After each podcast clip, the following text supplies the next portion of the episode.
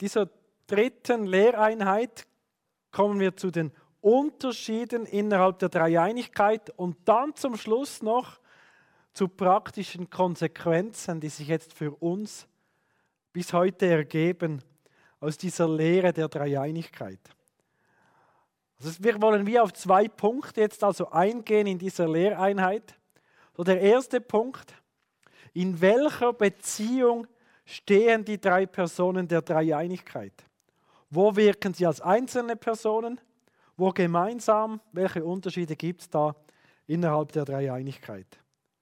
Und dann als zweites, welche praktischen Konsequenzen für uns heute hat die Lehre der Dreieinigkeit? Oder anders gefragt, was steht auf dem Spiel, wenn wir ein falsches Verständnis der Lehre über Gott oder über die Dreieinigkeit haben? Beginnen wir mit dem ersten Punkt, die Unterschiede innerhalb der Dreieinigkeit. Ich möchte da noch einmal hinweisen auf das Arma Trinitatis, so der Schild der Trinität oder das Wappen der Trinität. Mit den drei Hauptaussagen, der Vater ist Gott, der Sohn ist Gott, der Heilige Geist ist Gott, aber der Vater ist nicht der Sohn und der Sohn ist nicht der Heilige Geist und der Heilige Geist ist nicht der Vater. Aber es gibt auch nur einen Gott. Die drei Personen der Dreieinigkeit stehen also in einer engen Beziehung zueinander. Man kann sagen, innerhalb der Dreieinigkeit handeln sie als Einzelpersonen und nach außen wirkt immer die ganze Dreieinigkeit zusammen als ein Gott. So wurde das wie festgehalten, festgestellt aus dem biblischen Zeugnis. Und ich gehe jetzt in dieser Einheit noch auf, auf lateinische Wörter und Sätze ein damit wir die auch mal gehört haben, denn die werden in der Theologie, in der Diskussion auch ab und zu so erwähnt. Und zwar ist so der erste Satz, Opera Trinitatis ad intra sunt divisa. Ist nicht kompliziertes Latein, weil wir viele Wörter hier kennen. Opera, Werke, Oper. Trinitatis, klar, Dreieinigkeit. Ad intra, nach innen. Sunt, sind divisa, teilen, dividieren. Also die Werke der Dreieinigkeit nach innen sind, sind geteilt.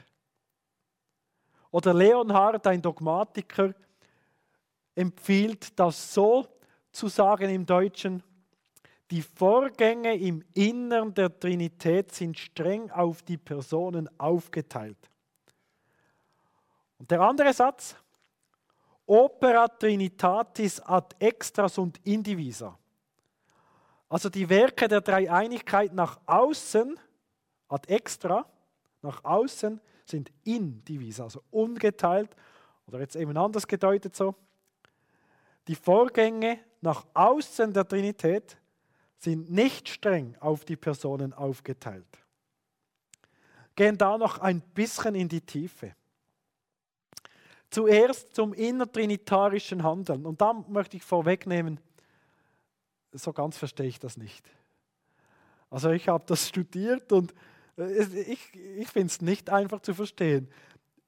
So wie ich es verstanden habe, geht es hier vor allem um zwei Handlungen, wo ganz streng geteilt, getrennt werden kann, wer handelt. Und zwar die zwei Handlungen sind zum einen die Zeugung des Sohnes, die ewige Zeugung des Sohnes, und zum anderen die Hauchung des Heiligen Geistes. Also das erste, der Vater hat den Sohn gezeugt. Generatio, generiert, sagt man auch. Von genere, zeugen. Also, und das ist, das ist jetzt die große Diskussion. Ja, was meint jetzt diese ewige Zeugung? Vielleicht erinnert ihr euch an die letzte Einheit so mit dem Arianismus, diese große Diskussion damals. Was meint ewig gezeugt? Heute ist man sich einig.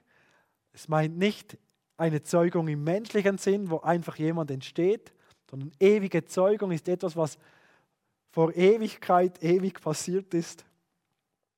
Nicht etwas Einmaliges. Aber ich muss euch ganz ehrlich sagen, im Moment verstehe ich das nicht wirklich. Und darum zitiere ich euch einfach mal wörtlich, was John MacArthur dazu schreibt. Und er schreibt das in seinem dicken Buch Biblische Lehre, das, so wie ich es verstanden habe, nicht an Theologen gerichtet ist, sondern an den gewöhnlichen Christen. Und er, ich zitiere euch, was er schreibt.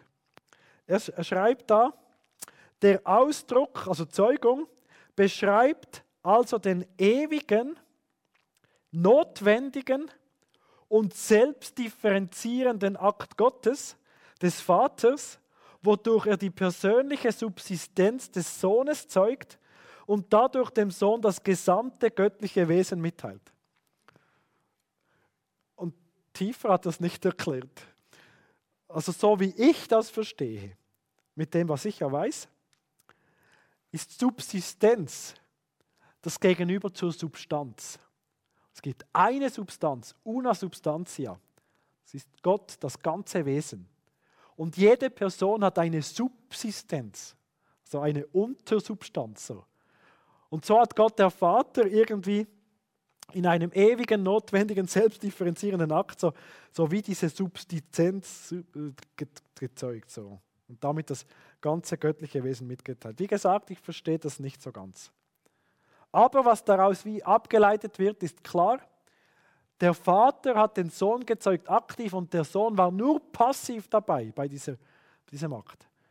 Das ist das, was hier ausgedrückt wird. Nach innen wirkt der Vater alleine am Sohn und der Sohn wirkt alleine. Und das andere, was hier in diesem Zusammenhang erwähnt wird, ist, dass der Vater und der Sohn den Heiligen Geist gehaucht haben. Wobei das wird noch diskutiert und Sohn. Vielleicht schon mal gehört vom Filioque. Riesendiskussion bis heute. Ähm, aber jedenfalls sage ich mal beide. Vater und Sohn haben den Heiligen Geist gehaucht. Spiratio. Ja. Ich denke, es ist nicht so entscheidend, das bis ins Letzte zu verstehen.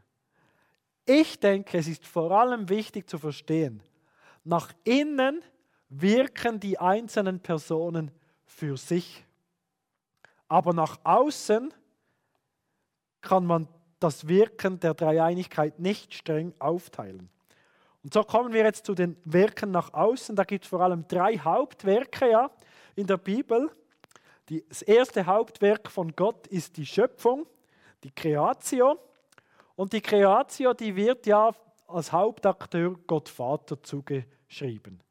Gott, der Vater, hat geschaffen. Vielleicht denkt ihr jetzt auch gerade ans Apostolikum, wo man ja bekennt, ich glaube an Gott, den Vater, den Schöpfer. Das zweite, zweite Hauptpunkt ist die Erlösung. Die wird als Hauptakteur Jesus, also dem Sohn, zugeschrieben. Jesus der Mittler, der uns Menschen erlöst. Und die Heiligung, die wird als Hauptakteur dem Heiligen Geist zugeschrieben. Sage manchmal auch, der Heilige Geist ist deshalb der Heilige Geist, weil er heiligt, weil er uns heilig macht, uns verändert. Jetzt ist es aber so, wenn wir die Bibel lesen, dann sehen wir, dass alle diese Hauptwerke von Gott immer auch den anderen zugeschrieben werden. Also zum Beispiel wird die Schöpfung auch dem Sohn zugeschrieben. Also auch der Sohn war bei der Schöpfung beteiligt. Ich habe die Bibelstellen hier abgedruckt. Oder auch der Heilige Geist, der schwebt über den Wassern, er ist der Schöpfergeist. Und die Erlösung die geschieht auch durch den Vater und sie geschieht auch durch den Heiligen Geist. Und die Heiligung geschieht auch durch den Vater und sie geschieht auch durch den Sohn. Das ist das, was damit ausgedrückt wird. Es gibt einen Hauptakteur, aber die ganze Dreieinigkeit wirkt wie mit, wenn einer wirkt. So komme ich zu ein paar zusammenfassenden Punkten. Erstens, die Personen der Dreieinigkeit existierten ewiglich als Vater, Sohn und Heiliger Geist. Die Rollen innerhalb der Dreieinigkeit sind nicht willkürlich. Der Vater war schon immer der Vater. Der Sohn war schon immer der Sohn. Der Heilige Geist war schon immer der Heilige Geist. Die, Bezie ähm, die Beziehungen sind ewig. Und es gibt auch eine Unterordnung, so verstehe ich das zumindest, eine Unterordnung vom Sohn unter den Vater. Diese Unterordnung wird von der feministischen Theologie geleugnet. Aber es bedeutet, und ich finde das ganz wunderbar, der Sohn ordnet sich freiwillig dem Vater unter. Er ist gleichwertig, der Sohn, wie der Vater. Gleicher Wert, aber er ordnet sich freiwillig unter. Zweitens, die Personen der Dreieinigkeit haben unterschiedliche primäre Funktionen in Beziehung zur Welt.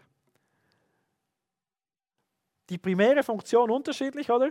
Und doch wirken alle zusammen. Im Werk der Schöpfung ist zum Beispiel so, dass der Vater, er spricht, der Sohn, er wirkt und der Geist schwebt über den Wassern. Oder im Erlösungswerk fasste der Vater den, den Erlösungsplan. Er sandte den Sohn in die Welt. Der Sohn gehorchte und vollbrachte das Heil für uns. Und der Geist eignet uns das Heil zu. Wichtig, nicht der Vater starb für unsere Sünden am Kreuz. Auch schon gehört im Gebet. Danke, Vater, dass du für meine Sünden am Kreuz gestorben bist. Und ich denke, hm, das ist jetzt nicht ganz korrekt. Es ist wie in einer Familie, kann man vielleicht sagen. Der Vater, der führt den Sohn und hat Autorität über ihn. Der Sohn gehorcht. Der Heilige Geist ist sowohl den Anweisungen des Vaters wie auch des Sohnes gehorsam, gehorsam, aber gemeinsam ist man so unterwegs. Schließlich, es sind drei Personen, ein Gott. Und jetzt hier noch ein paar Hinweise dazu. Gottes Wesen ist nicht in drei Teile geteilt, sondern der Vater, der Sohn und der Heilige Geist ist ganzes Wesen Gottes. Es ist nicht so, dass der Vater Eigenschaften hat, die der Sohn nicht hat und umgekehrt. Die persönlichen Unterschiede in der Dreieinigkeit sind nicht etwas, was dem wahren Wesen Gottes hinzugefügt worden wäre. So wie da in diesem Bild da. Der Vater hat noch Eigenschaften, der Sohn hat Eigenschaften, der Heilige Geist hat eigene Eigenschaften und diese werden wie zugefügt zum Wesen Gottes. Nein, jede Person der Trinität hat alle Eigenschaften Gottes. Keine Person hat irgendwelche Eigenschaften, die die anderen nicht besäßen. Die drei Personen sind real. Sie sind nicht bloß unterschiedliche Betrachtungsweisen für das eine Wesen Gottes. Ob von dieser Seite schaut oder von dieser oder von dieser. Nein, am besten illustriert man es vielleicht so dass es Gott gibt, drei unterschiedlichen Personen, und dass jede der Personen mit dem ganzen Wesen Gottes gleich ist, also der Kreis ist das Wesen. Und so die gestrichelten Linien innerhalb dieses Kreises zeigen nicht die Trennung, sondern die Beziehung untereinander. Keine Teilung, sondern eine Beziehung. So viel mal zu den theoretischen Grundlagen. Jetzt, was sind die praktischen Konsequenzen aus der Lehre der Dreieinigkeit? Ich möchte betonen, es geht bei der Lehre der Dreieinigkeit um alles oder nichts. Wenn wir ein falsches Verständnis der Lehre über Gott haben, der Lehre über die Dreieinigkeit, dann steht das Herz des christlichen Glaubens auf dem Spiel.